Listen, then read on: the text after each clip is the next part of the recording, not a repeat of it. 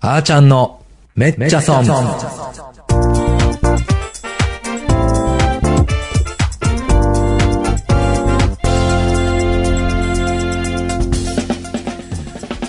皆さんこんにちは、パーソナリティのあーちゃんです。今週も始まりましためっちゃ損。この番組は成功の陰に失敗あり、めっちゃ損したことのある様々な分野のゲストをお招きして、その失敗談の中から得た教訓をシェアしようという番組です。えー今日も未来は小さな一歩から、あなたのこれから応援する放送局、これから放送局よりお送りいたします。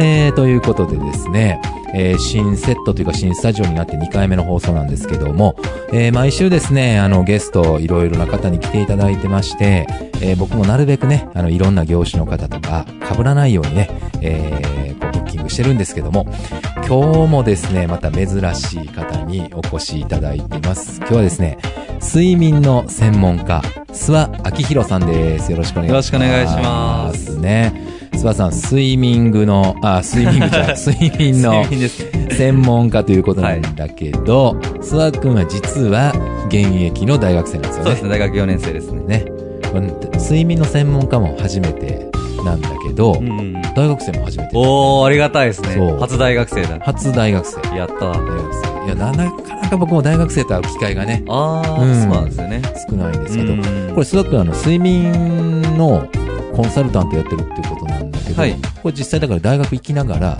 もうこれ事業を起こしてるってことそうです。まあ、フリーランスというような形で、睡眠コンサルサルタントやってるって感じですね。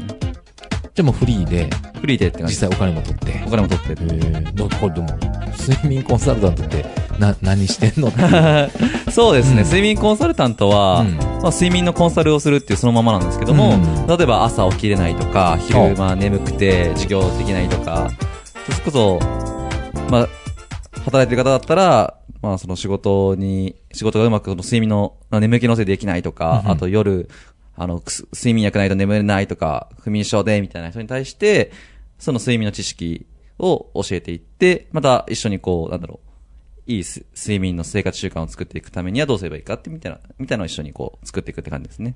えーえ、それはでも、はいやっぱカウンセリング受けるとはい、改善される。 100%改善しますね。100%。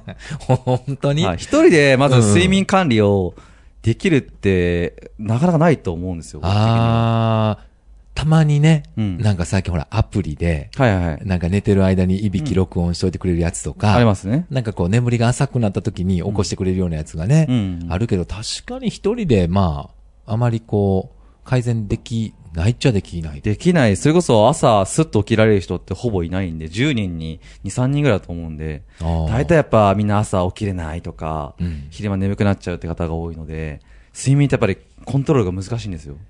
難しいね。だって、朝起きれへんって言ってる人に限って、夜寝られへんとか言ってるやんか。そうそうそうそうそう 。おかしいよね。朝、ね、起きられへんのやったのが夜、夜、その分をこう夜にうまいこと回したら、早寝られて、早そうなんですよ。ねだ。から早寝早起きじゃないと、そういう習慣作れないんですよね。えー、だからそれを、そういうのをちょっとこう一緒にアドバイスで二人三脚で、そうです。何かこう、や、や改って善いしくよう。改善しようっみてたいいなうのをやっていく感じですなるほどね。ね。まあそんな、諏訪くんでも、睡眠だけじゃなくて、過去の経歴、まはあ、い過去って大学生やのに過去っていうのもあるけど そうですねまあすごいよね、これなんか上場企業の営業マネージャーやったりとか、あと何これ内閣府青年国際交流事業。とか、あとまあ飲食店の経営はい、そうですね。でし去ょ年やってましたそね。れからもう一個何でしたっけ次世代道。はい。場。うん、これすえ、大学今なよ4年生4年生ですでし。ねょとか20、 2歳ですね。でしょはい。で、こんなん、こんな過去が、過去っていうか経歴があるっていうことは、はい本当20そこそこで、いろいろ上場企業のマネージャーやったりとか。そう、そんな感じですね。まさに。え2年前にやってましたね。ど、どういう仕事これは上場企業。これは、そうですね。もともと、その営業のアルバイトで時給高いところを探していて、うんなんか、僕が当時やったのは、そのクレジットカードの営業、促進、販売促進みたいな感じで、ガソリンスタンドに行って、なんかガソリンが安くなるクレジットカードをこう契約1日10件取ってこいみたいな感じをやっていた感じですね。え、あれあの、あの、僕も今、こっち、東京出てきてから車は売っちゃったんで乗ってないんだけど、うんずっと車乗ってて、ガソリンスタンド行くとね、絶対になんかカードの、あの、待ってる間に、あの、勧誘。来ますよね、やっぱ来りる。そうそうそう。あ来れでるすけど、あれいっつも思ってたんが、うんこれ誰がなんねやろと思って、ううんん、だってそんな、そんなね、タイミングでカードいらんし。そうなんですよ。う。ん。でも確かに今日から使えるからもしれへんけど、うんリッター3円とかね。そうそうそうそう。まあ、マックス今日やったら5円とか言われても、うん5円でも、ね、50リッター入れて250円でしょうんそう。うーん。ねえ。大したあれじゃないですね。なんかあの、看板で5円安いとちょっと衝撃的で、うん5円安いと入ってしまうけど、うんでもあんまり安ないもんね。安くなく安くならないですね。実際ね。大したあれじゃないですね。でもそれでノルマ10件とか結構きつくない激きつかったですね。本当に。え取れるものなんでも。僕は最初取れなかったんですけど、やっぱり、結構早く取れた方な部類に入る感じで、それこそやっぱり、やって2、3回で僕10件取れちゃったんでう、ん。本当に、あ、すごいねそう。そう働いて1ヶ月後には、うんもうなんか社員として働いてくれみたいな感じで言われて、あー本当にもうマネージャーの方にすぐ回った感じですね、あ僕の場合はあ、それでこれね、あの営業マネージャー。そうです、そうあでーす。もともとアルバイトでうんやろうと思ったのに、いつの間にこう社員側にいるみたいな。なるほどね。実績がいいから。まあ、そうですね。なるほどね。うーん。他にもこれいろいろ、ちょっとね、あんまこればっか聞いとったら時間なくなるんだけあーそうど、ですねもう一個ちょっと聞きたいな。これ、どれ聞こう。えーっと、この内閣府の青年国際交流はいこれってのはど、なんかそういうプログラムがある。そういうプログラムがありますね。まあ、2週間、こうう、ん海外に派遣して、うん海外の青年と、こう、日本の青年が交流して、まあ、この国としての、その、親善交流を深めましょうっていうものですね。え、これ自分でこういうの見つけて応募するのそうです。まあ、これはたまたま、僕の当時の教授うん。の、まあ、進めというか、も、もともと教授がこれ参加しててよかったよみたいなことで、興味持って参加してみようあーって感じなるほどね。大学の先生からのおすすめそうでで。すあ、そうです、そうです。そうか、あ、それでオーストラリアに、あ、こっちは、えっ、また別と、韓国に行きましたね。あ、これ韓国ね。これ韓国ですあそうか。で、リ次世代リーダー育成道場っていうのがオースオートストララリリア。ア、そうですね。はあ、いろいろね。韓国にに2週間、オーストラリアに1年間って感じですね。 1年間ね。はいへえ、すごいですね。まあ、その、まだ、大学生なのに、いろいろ。いや、まあ、そんな人いますよ、たく さ。なん るほどね。まあ、じゃあ、じゃあ、そんなね、えー、諏訪君に今日は、は早い速、知らないとめっちゃ損の話をちょっとお聞きしていきたいと思います。はい。えーと、じゃあ、まずせっかくなんでね、睡眠の話。睡眠時間は短くできる。できます。これは、自分、でも、諏訪君自身何時間睡眠僕、今3時間ですね。 ?3 時間。はい。もともと10時間ぐらいだったんですけど、ほそう。ロングスリーパーからショートスリーパーに変わりました。う。で、変われる。変われますね、誰でも。え、なん、ちなみに何時に寝て何時にこれ、実際僕は今、何時に寝てもあんま変わらないんですけうど、ん基本的にはゴールデンタイムと言われている22時から、うんまあ2時の間の3時間に寝てますね。でも22時に寝たら、1時に起きるわけでしょだいたい1時に起きますね。でしょはい。でそこから次の日が始まるわけでしょはい、そっか。もう朝朝だったんですね。むっちゃ長いじゃないですか。めっちゃ長いですね。飯は何食食べるんですかご飯はもうちょこちょこ食べますね。夜は全く食べないんですけどう、ん。朝と夕方に食べたりします。その朝ってでも、1時、一時に起きたって日ら、朝ごはんは何時、 4時とかですね。ああでも3食でも大大丈夫なんかなそれは。 3食でも大丈夫ですね。もうけお結構僕はお昼に食べると、うんご飯食べると基本的に眠くなっちゃうので、あ、言うてたね。これ初めてランチした時に、そうそうそうそうなんか僕ご飯食べたら眠なるんです。そうそうそうそう。うんうんあ、そういうでもわかる。3時間やったら確かに。うん。そうなんですよ。へえ、あ、3時間でいける。いけ全然いけますね。それこそ、竹荘、ご存知ですようんうんうねん。竹荘45分睡眠っていうのがテレビでやってるぐらいで。やってたね。やあってれますほよねんまかって、ちょっとあ。れ本当なんですよ。で40、それすごいよ。だって人生がすごく長くならへん。そうなんですよ。だってね、僕8時間、まあ今7時間ぐらいかなう。んさすがに。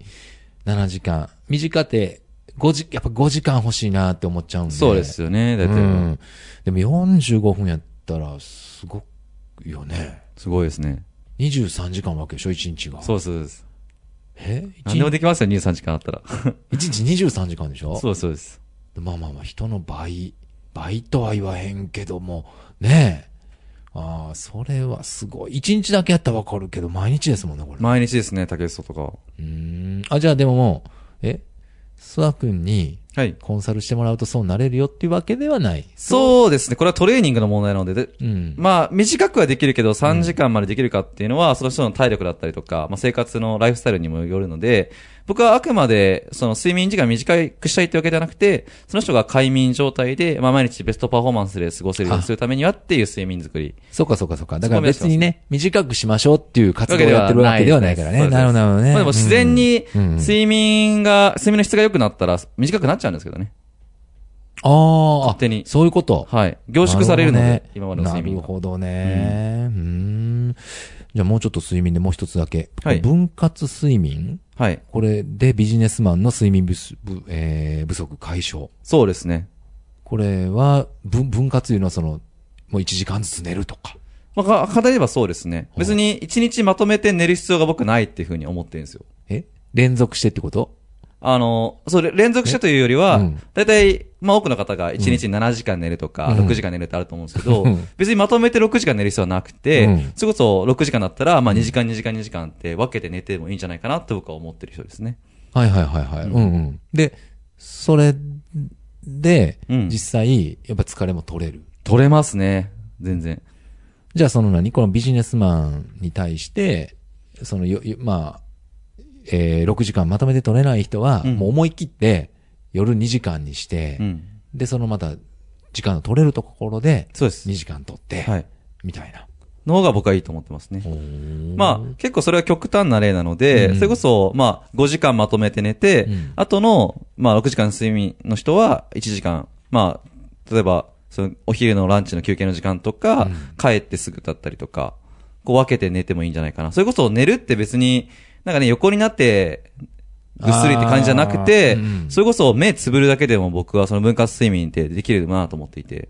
たまになんかね、学校でもほら、昼寝の時間。ありますよねなんか CS なんね。かうねん。あれ、いいかも、これね。あれはいいんですよ。やっぱり、そうんのヤフーニュースとか、ヤヤフーニュースとかでうんもう取り上げられてるように、うん大学でもやってます。小学校でも今、そうそうそうそう。お昼みんな寝ましょうみたいそなうそうそうそうう、んあるがやなんで、もうだんだん本当に今、仮眠っていうのが、まあシエスタって感じでうん取り入れられてるところが多くなってきますね、ようやく。なるほどね。うんなんか、僕も、やろうかな。僕、自分で授業やってるから、うん別にね、いつ寝ても 構え、構えへんけど、うんなんかほら、寝たらあかんとか勝手に思ってしまうから、うんね、いっそ思い切って寝てしまう方がね。絶対ですね絶対ですはかどるかもわかんないですね。うん。えー、じゃあちょっともう一つ、今度は、えー、大学生なんでね、はいせっかくなんでちょっと就活関係で、えー、企業選びはマッチング重視。はい。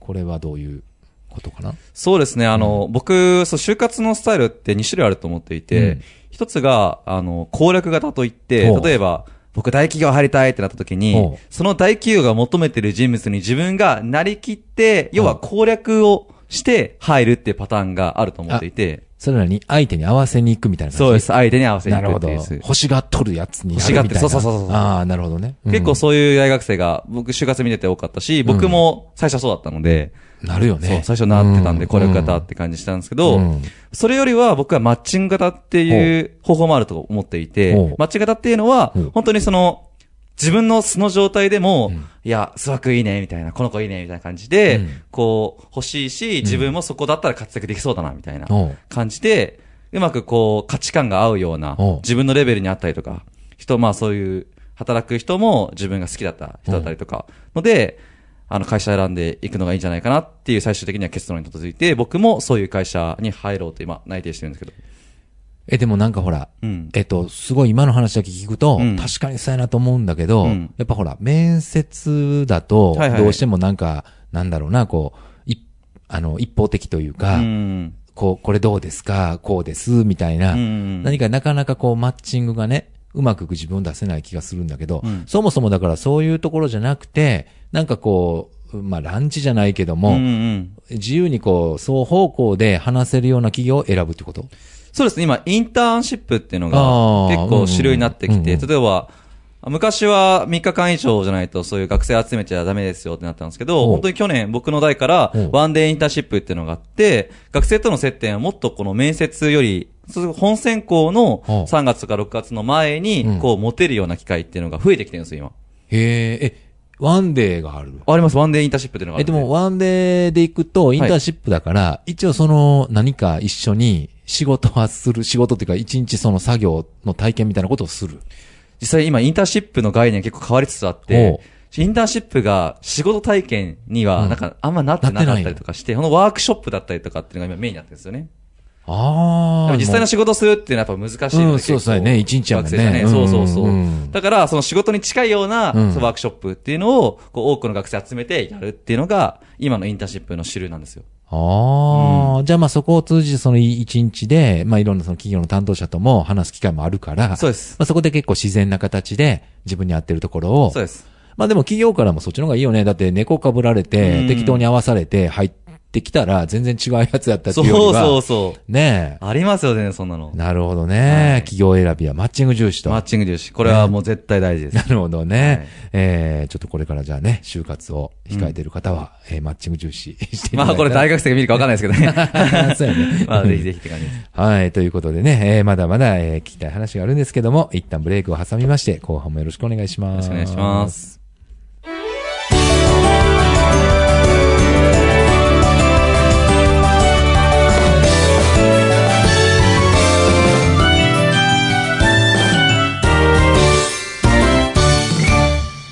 はい。えー、それでは後半もよろしくお願いしよまろしくおす。願いします。後半ですね、えーやってしまったメチャソンということで、うんうんまあ、実際にね、何かこう失敗した時に、こういう風にして、なんか、リカバリーしたよ、みたいな。うう。んん、なんかそんな話を聞いてるんですが、はい。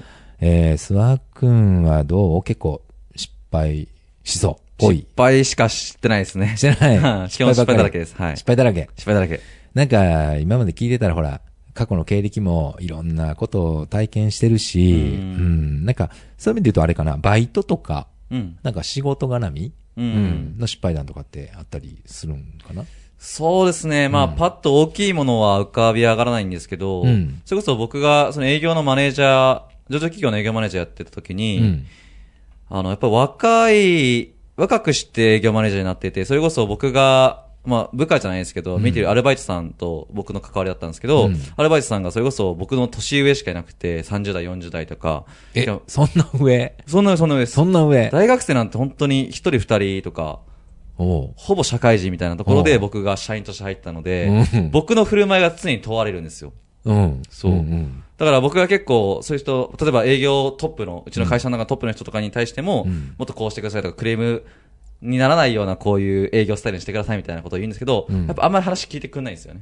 ああ、なるほど。僕のね、この11年間やってきた方法が正しいんだから、みたいな感じになってきうんてうんうんうん、こう、なんか社会入って、こういうポジションを与えられても、若いってだけで話聞いてくんないんだな、みたいな。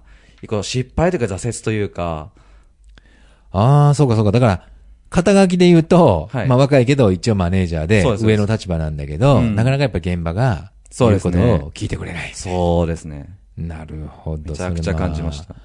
あるあるよね。う。うんんまあ、日本なんかほら、結構今まではまあ年功序列なんで、うんあんまりこうねじれがないというかね、年上の人がまあそこそこ位も上なんでよかったけど、まあ、実力社会になってくると、だんだんこうねじれ現象が。そうそうそうそう。ね。で、それもまああの、上の人も、まあ俺別に出世よりもう、んね、楽しく、まあまあ、あの、そこそこ、お金もうて、趣味もしてとかうん、割り切ってるような人やったらいいけど、人そう格ですね人格者やったらね、うん。みんながみんなそうじゃないないんでね。と思う。うん そうあってほしいなとは願ってるんですけど。なるほどね。それがまあ、もう、なんだ、えー学生の時に、そういうちょっと、社会を見たと。そうですね。やっぱ、年上が、権力を持つじゃないですけど、やっぱ年功序列の社会なんだなっていうのを、じゃあ仕事して思いましたね。なるほどね、若い人の意見ってやっぱ通りづらいんだな、みたいな。まあ実績がないからしょうがないなと思ったんですけどね。これさ、さっきちょっとあの、ほら、打ち合わせの時に、はいなんか巻き込み力みたいな、巻き込めないみたいなキーワードがちょっと出てきてたけど、はいはいはい。これ、今のその若い、その、まあ、人から見てというか、はいはいはい。何かこう、諏訪くんが、これをやったら、ひょっとしたら、その時の、まあ、おっちゃんとか、上の、年上の人を巻き込めたんじゃないかみたいな、なんかそういうのってあるあ、実際これ巻き込めた後のストーリーがあるんですよ、あ実あるはの。おうはい。巻き込めた。巻き込めたんですよ、実はおうおう。で、僕も結構悩んでいて、おう失敗じゃないですけど挫折を味わったのおうで、どうすれば、この人たちは僕の話を聞いてくれるかなと思った時うんうんうんに、やっぱりその実績ってさっき僕が言った言葉が全てだなと思っていて、で、その、実際に僕のやってた営業の、あの、アルバイトのノルマ10件の、はいはいはいクレジットカードの販売促進の営業やってた時うに、ん。トップの人が確か25件だったんですね、1日。すごいね。そそうすごいですえよああれでしょさっきのガソリンスタンドのやつでしガょソリンスタンドの、本当にガソリンスタンドに行って、 え、25クレジットカードどうですすかって1日25件取ったトップの人がいたんですよ。で、11年すごいな間その25件っていうのは変わらないあ数字だったんですね。誰も抜けない。誰も抜けないと。ほんまやね。それ無理やわ。無理無理。無理ですよね。無理。僕も、せいぜい頑張って15件とかだったので、うんきついなと思ったんですけど、うんでも、この件数抜かさない限りにおいては、うん絶対この人は僕の話聞いてくれないだろうと思って、うん僕は25件がその人だったんで、僕30件って目標立ってたんですうよ。ん。で、うん本当にトッププレイヤーの人に、うんその営業手法とか結構聞いたんですよ、いろいろ。おう社員の人とかにも聞いたしうん、本当に優秀な、もう若い層から年上の層まで、みんな何をこう気をつけてやってますかみたいなことをメモして、うんうん自分なりにこう体系化してったらうん、僕7ヶ月、8ヶ月ぐらいに経った時に、うん僕も現場に出た時があったんですよ。おうその時に僕うんうん、最高しか1日33件取れたんですよ。え会社トップの成績僕出したんですよ。 ?33 3件件、1日取ったんですよ、僕。 ?33 件すごいよ。そうです。え、ほんなん何 ?11 年ぶりに。はい、更新しました、僕が。はあ。え、で、やっぱそれを取った瞬間、やっぱまあ認められるというか。本当にその瞬間うんにいろんな人から電話来て、うん諏訪さんどうやったんですかみたいな感じで、そこでようやくいろんな人に認められ始めて、僕のこう話とか、それこそ、あの、クレジットカードってやっぱクレームが起きやすいような所在なんですよね。はあはあはあはあはあ。 1年目は、あの、年会費無料だけまど、あ無料だ2も年目んね年会費かかりますだったりとうんか、やっぱこう、あまりし市場知らないだったりとうか、んそれこそクレジットカードって、言わないでポイントカードですよ、みたいな感じわで。かる。なんそか、うただ単に5円安なのかなとそ思っうそうそうて、したら、なんやねんっていうね。そう、実はクレジットカードだったみたいな。結構やっぱそういうね、うんあの、クレームになるようなうん商材ではあったので、うんそうならないようなね、うんやっぱその営業手法で、うんなおかつ件数取らなきゃいけないっていう感じだったので、うんやっぱ僕がね、その実際33件でしかもクレームなしの状態で取ったので、うんやっぱお手本となるような取り方っていうふうに自分で実績を証明できたので、うんそっから本当に結構、話を聞いてもらえるようになって、うまくマネジメントできて、で、会社全体のこう件数も上がったみたいな経験があって。はあすごい、すごいね。そうなでんす。かそれはもう本当に自うん分すごといしても誇らしいです。何やろね、その33件売るノウハウも聞いてみたいし、はいまあ実際今そのサクセスストーリー自体もね、ちょっとセミナーネタになんかなるようなね。ああ、そうですうんね。これなんはか自分の実績としては強いなと思ってます。うん、なんかだいぶちょっと熱いスイッ チスイッチが今ね、入ってきましたけど。そうですねでも、そんな諏訪くんがなんと、はい。そんな諏訪くんにも、はい。不登校の時代があったんですよね、これね。ありましたね。僕、それこそ誰よりも弱かったんですね、僕は。これ小学校時代でしょそ小うそうです学ね校時代に1年間の不登校。 1年間不登校でしたね。ずっと家にいましたね。これね、あの、なかなかないよね、小学校。いや、1年はないと思いますよ。ね、1年ね、僕も小学校の息子いるけど、うん。うん。え、それは、な、何が原因で行かなくなったのこれはもうう、ん。両親のそのつ仕事の都合うでん転校して、うんうんで、新しい小学校に僕はうまく馴染めなかったっていうのが原因でしたね。ああ、まあそうかね。え、なん、何年生の時2年生の時に転校して、3年生から不登校になっちゃったんです、僕。あ、2年生。あ、 2年生です。 2年生の途中途中そうですね、2年生の2学期、夏休みちょうど終わった時に入ってたんですよ。なるほど。なかなか難しいよね。あれ、初めからちゃんと、初めての、そうそうそのしそうね、クラス外の時に入るとまだマシかもわからないけど、マシなんですけどちょっとね、微妙な時に入って、そうほんでその半年間で馴染めず、んで、そのままじゃ3年生は、まあ、行かず、行かずという行かかずに。そうですねんえ、で、これ、行く、ね、だっけ、きっかけまたこれはいだって4、5、6行ったんでしょうん。うん。で、その、この V 字回復っていうか、はいはい。なんかきっかけはあったのきっかけはそうですね、やっぱりこのままじゃダメだっていうのは、やっぱ両親も、その学校の先生もすごい思ってくれてみたいで、えーまあ学校最初通えなくても保健室からまず通ってみようみたいな、学校に来ることが大事だみたいな感じの話になっあーなるてほど、うんうんで、保健室に、それこそ、それでも1年ぐらいかかかっちゃったんですけど、うんようやく行けるようになって、うんで、その保健室に、まあ何日間通ってたんですけど、その時に、あの、自分のクラスの友達とかも来てくれてほう、そこの保健室あに。あ、はいはいはいはい。そこで、うん本当にクラスメイトとの関係を持てて、うんそっからクラスにも入れるようになったみたいなステップを、例えば、最初、さその順番で言うと、最初保健室に行く、うんで、保健室に通うで、うんそこに友達が来てくれる、で、その友達がいるクラスに自分も入るみたいな順番で、ああ、なるほどね。じゃあ、ちゃんと学校もそこは考えてくれて、そうですそうですいうな、まあ、仲のいい子とかがいるところに、そうです、そうです。ふ復帰というか。そうですそうですへえ、なるほどね。あ、まあでもね、そういう、ちゃんと学校もケアしてくれるんですね。してくれましたけど、でも、どっちかっつうと、うんそれこそ1年間かかっちゃった理由として今は、ね。うんうんなんだろう、自分からやっぱアクションを起こさない限りとか、そのチャンスをつかまない限り、うん改善しないんだなっていうところで、うんなるほど。結構やっぱり自分でそこは、なんか殻脱いで、それこそ学校に行こうみたいな。うんうんうんうんだから友達と話そうみたいな、うんうん結構強い意志を持たないとうん、やっていけないなって思ったんですよ。それ気づいたのがやっぱり1年後ぐらいで、ちょうど1年間かかっちゃったんですよね、それに。ああ、なるほどねそう。そうそう。まあ、確かにね、行動を起こさないとね。そうそうそうん保健室に行かないと友達も家まで来ないからね。そうそうそうそうそうんなるほどね。まあ、まずはその一歩がね、そう大事っていうことなんだけどもう。ん。でももう一つほら、なんか、え半年前半年前半年前 ににもちょっと凹んでたんで。そうそううそうそうそう。ん。なんか空いてるけど。はい。これなにこう大人になってから、またそういう忙しさかなんかで。そうですね。また、うん不登校じゃないんですけど、うんまあ、ほぼ不登校か、うつ状態になったのが最近、本当に、そうですね。最近の5月までかな。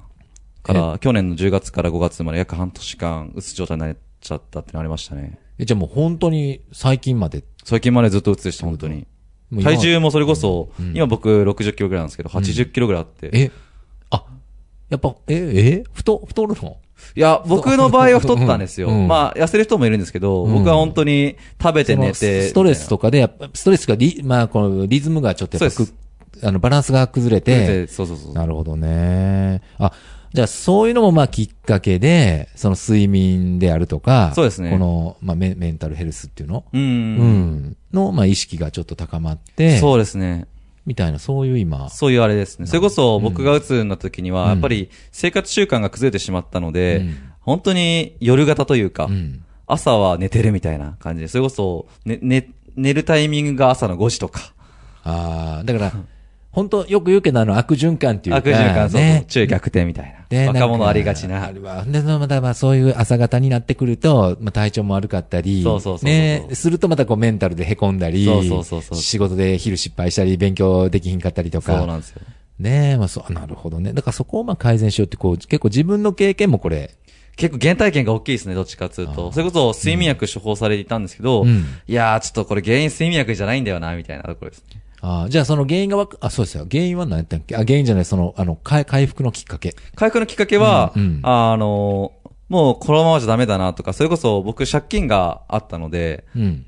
あの、寿司活時代にたくさんお金使っててバイトしないで、ああ、なんかあやったのの、でギャンブルとかそういうのじゃなくじゃて、なあいのちゃんとした自己投資、そうね。自己投資で、うんうんうんうんえっと、借金してしまったので、それをちょっと買い、どうにか解消しなきゃなってことで、うんアルバイトをしなきゃなっていうのずっと心残りだった。それも不安要素だったので、うんじゃあまずはそこから改善しようってところで、うんあの、アルバイトを2個始めておう、そこでアルバイトするようになってから社会復帰できたっていう感じですね。あ、それは何アルバイトで忙しかったっていう物理的なものなのか、そのアルバイトでまたそういう、なんていうのかな、あの、まあ、認められるっていうか、自分の居場所があって、何かこう、頑張れるきっかけっていうか、張り合いができたみたいな。なんかそうです、そうですね。ね。それこそ、張り合えるきっかけにもなったし、それこそ人と全く僕か、半年間、その打つの時は関わってなかったので、うんうん人と触れ合えるようになって、人から、元気な人からそのエネルギーもらって、うみん。たいなところで、こう、ほんと社会生活に溶き込んで、そういうこと中学でもなくなりましたし、うん。普通の生活に戻ることができたっていうような感じですね。なるほどね。ね、僕ら本当に、あのーこう、あったのも、あのーなんていうのかな、ビジネスのあの、コミュニティそようですねね。うん。だから最近は、だからああいうところにどんどんどんどんこう、積極的に顔を出して、はいあそこ行くと結構ね、そのエネルギッシュな人と会うと、またそこからエエネルギーやっぱもらうもんね。もらえますね、たくさん。うん、なんかね、うん、そういえばすごいいいなと、えー僕も思うんですけどね。うん。えーまあそんなこんなでね、もっといろいろ話を聞きたいんであれ、すけど。もう終わ りか。そう、これエあンデらィング M。これ流れてくるとあと2分なんやけど ね。あそうなんだ。ね、えーどうでした今日。 いや、楽しかったですね。なんか自分のことを話してるようで、うんなんか人の話聞いてるような感じで、新しい感覚で。 新しい感覚で面白かったすね。もうあの、これ今日もね、スマートフォンとか、本当にうんあの、そんな機材でね、お気軽にできるんで、んもう、うん、そんだけ行動力あったら。僕でもできちゃううん、できるできる。声もいいしね。うん。ありがとうごます。ざいうん。えーじゃあせっかくなんでね、今後の目標とか告知があれば。うん。そうですね。今後は僕は世界一の睡眠事業を作るっていうのを僕の夢というか目標にしてるのでお、そう達成していきたいなと思ってます。なんか明確なんがいいね。明確やし、その世界一とか言い切るところが。なんか具体的やもん。なんかもやっと、なんかなんとなく頑張るとかじゃないもんね。うん。明確にありますね。で、そういうなんかさっきのほら、自分の体験談っていうか思いがやっぱあるから。ありますなんね。か説得力もちょっとあるもんね。うんうん。なんでしたっけあの、えっ、とサー、サービス名というか事あ、業名。ゴールドスリープジム、名付けて GSG。 GSG。ねこれ GSG が、もしかしたら、何年後かに、絶対なります。誰もが知ってるみたいそう。誰もが知ってる睡眠の会社にします、僕が。な。ねえ。えー告知とかある告知はまだ具体的にはないんですけど、うん年明けから睡眠のセミナーを徐々にやっていきたいと思っているので、まあ、そこにぜひ参加していただけたらなとそれはあの良質の睡眠がそうですできるようなねそうですそうえですそういう内容のセミナそうでーすをねやるというはことでねちょっと僕もじゃあ僕ちょっと睡眠時間短くしたいんで ね またねそいのぜ辺ひそのおの、ね話も、はいアドバイスをね、えーしていただけたらと思いますはいはい、えー、今日はですね睡眠の専門家、えー、諏訪明宏さんに来ていただきましたどうもありがとうございましたありがとうございはい、えー、いかがでしたでしょうか、えー、今週のめちゃソン来週も素敵なゲストをお招きしてお届けしますのでお楽しみにさようならさようなら